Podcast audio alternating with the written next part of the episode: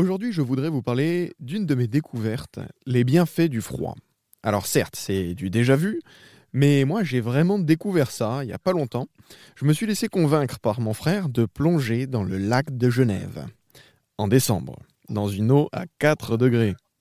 Eh bien figurez-vous que ça change la vie, et en bien. Et j'ai voulu découvrir pourquoi ça faisait autant de bien physiquement et même mentalement. Je suis avec Jean-Paul Combe, ostéopathe. Bonjour Jean-Paul. Bonjour Sacha. À votre connaissance, c'est quoi les bienfaits du froid? Alors, il faut, il faut déjà poser les bases de la physiologie. À chaque fois que l'on amène euh, à un tissu, à des cellules ou à un organe ou à un organisme dans son entier euh, humain, qu'on amène quelque chose, une stimulation de l'extérieur, ce, cet organisme, il va réagir. C'est-à-dire que la réaction de l'organisme, et là c'est un point euh, auquel je tiens, est, est très importante. Pourquoi? Parce que notre organisme, il n'arrête pas à chaque instant de reconstruire des cellules et de s'adapter.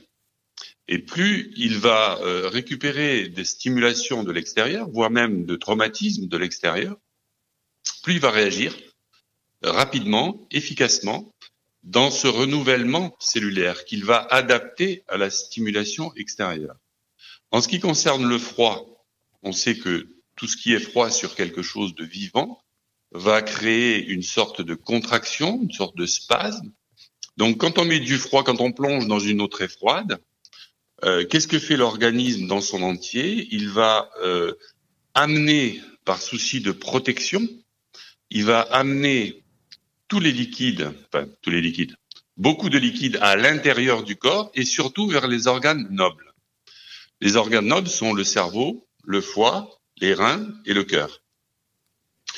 Le fait d'emmener euh, tous ces liquides à l'intérieur va non seulement euh, entraîner un, manque de, de, de, liquide donc à l'extérieur, donc il y a cette sensation de froid et le plus de sang et d'influx nerveux qui vont arriver dans les organes nobles vont euh, obliger, vont entraîner cet euh, effet de réaction du corps qui va potentialiser toute la vitalité du corps. C'est pour ça que quand, on prend un, un, bain froid, quand on ressort, on se sent transformé, tout simplement. Parce qu'en fait, ça stimule les défenses naturelles. Tout à fait, tout à fait. Ça stimule les défenses naturelles.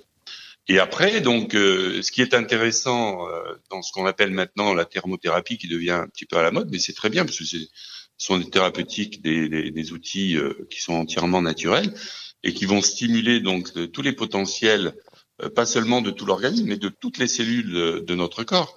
Et euh, à partir du moment où on utilise non seulement le chaud, le froid, mais aussi le chaud, euh, de manière alternée, ben, on va on créer des échanges entre l'extérieur du corps et l'intérieur du corps, les organes nobles, des allers-retours quand on fait ça de façon euh, alternée, des allers-retours sanguins et d'influx nerveux qui vont stimuler la globalité de notre organisme et puis la plupart de, de nos organes. C'est pour ça que ce sont des techniques qui sont très intéressantes pour se défatiguer physiquement et mentalement. L'organisme est sans cesse en train de s'adapter, comme je le disais tout à l'heure, et euh, tous ces stimuli de l'extérieur sont très intéressants. Alors, le froid et le chaud ont aussi euh, les mêmes incidences sur toute la structure euh, osseuse. Cette structure osseuse, alors, quand on voit un os euh, comme ça, euh, tout seul, en général, il est mort, il est sec, euh, il paraît pas du tout vivant. Mais un os à l'intérieur de notre organisme vivant, c'est vraiment autre chose. Il y a toute une partie cartilagineuse qui est souple. Euh, il y a tous ces tendons qui sont issus des cartilages, qui s'intègrent dans les cartilages, qui sont euh, complètement vivants, qui vont euh, permettre tous ces mouvements dont on a besoin. Et la structure osseuse, effectivement, elle est, elle est très sensible aussi à toutes ces stimulations de l'extérieur. D'ailleurs, quand on laisse un patient c'est un exemple un petit peu simple, mais qui est très très imagé. Quand on laisse un patient couché euh, parce qu'il a des problèmes euh, de, pathologie, il ne peut plus bouger pendant euh, ne serait-ce qu'une dizaine ou une vingtaine de jours, ce patient se déminéralise, c'est-à-dire qu'il a tous ses os qui perdent une partie de leurs ingrédients intéressants, qui perdent leur souplesse et qui perdent leur vitalité. Euh, et ça, c'est un voilà, c'est un phénomène intéressant qui image bien euh, la nécessité de faire bouger les organismes, de, de, de, de fait que les, les, les, organismes aient besoin de ces stimuli de, de l'extérieur, du sport, du chaud, du froid.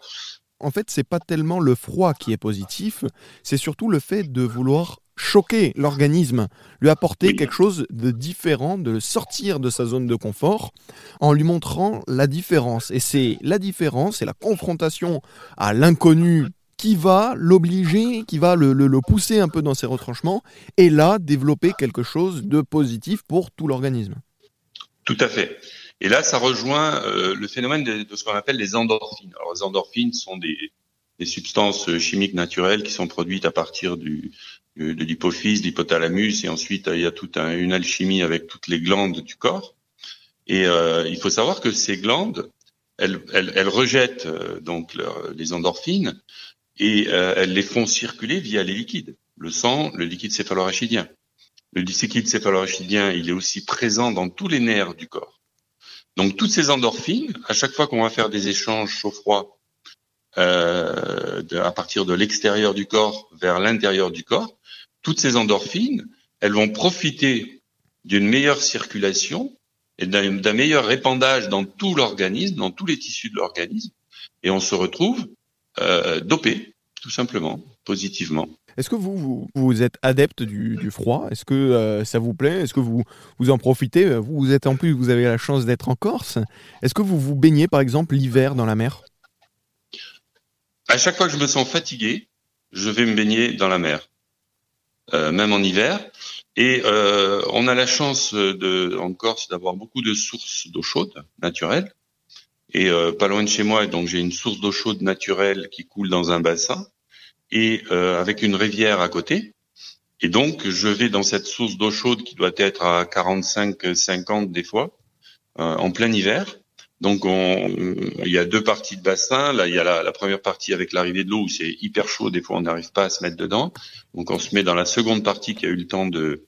C'est une eau sulfureuse et euh, qui a eu le temps de refroidir. Et là, on peut rentrer progressivement. On reste quelques minutes dans l'eau chaude quand on sent que c'est beaucoup trop chaud euh, pour euh, notre organisme. C'est une sorte de, fatigue, de transpiration qui arrive.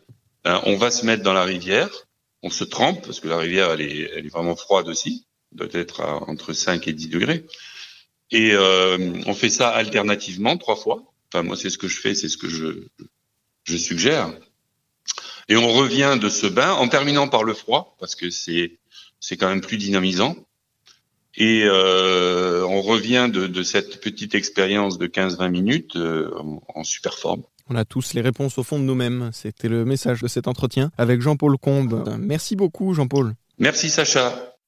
Ça vous a plu? Vous en voulez encore? Il y a en ce moment des milliers de podcasts 100% positifs qui vous attendent sur l'application AirZen.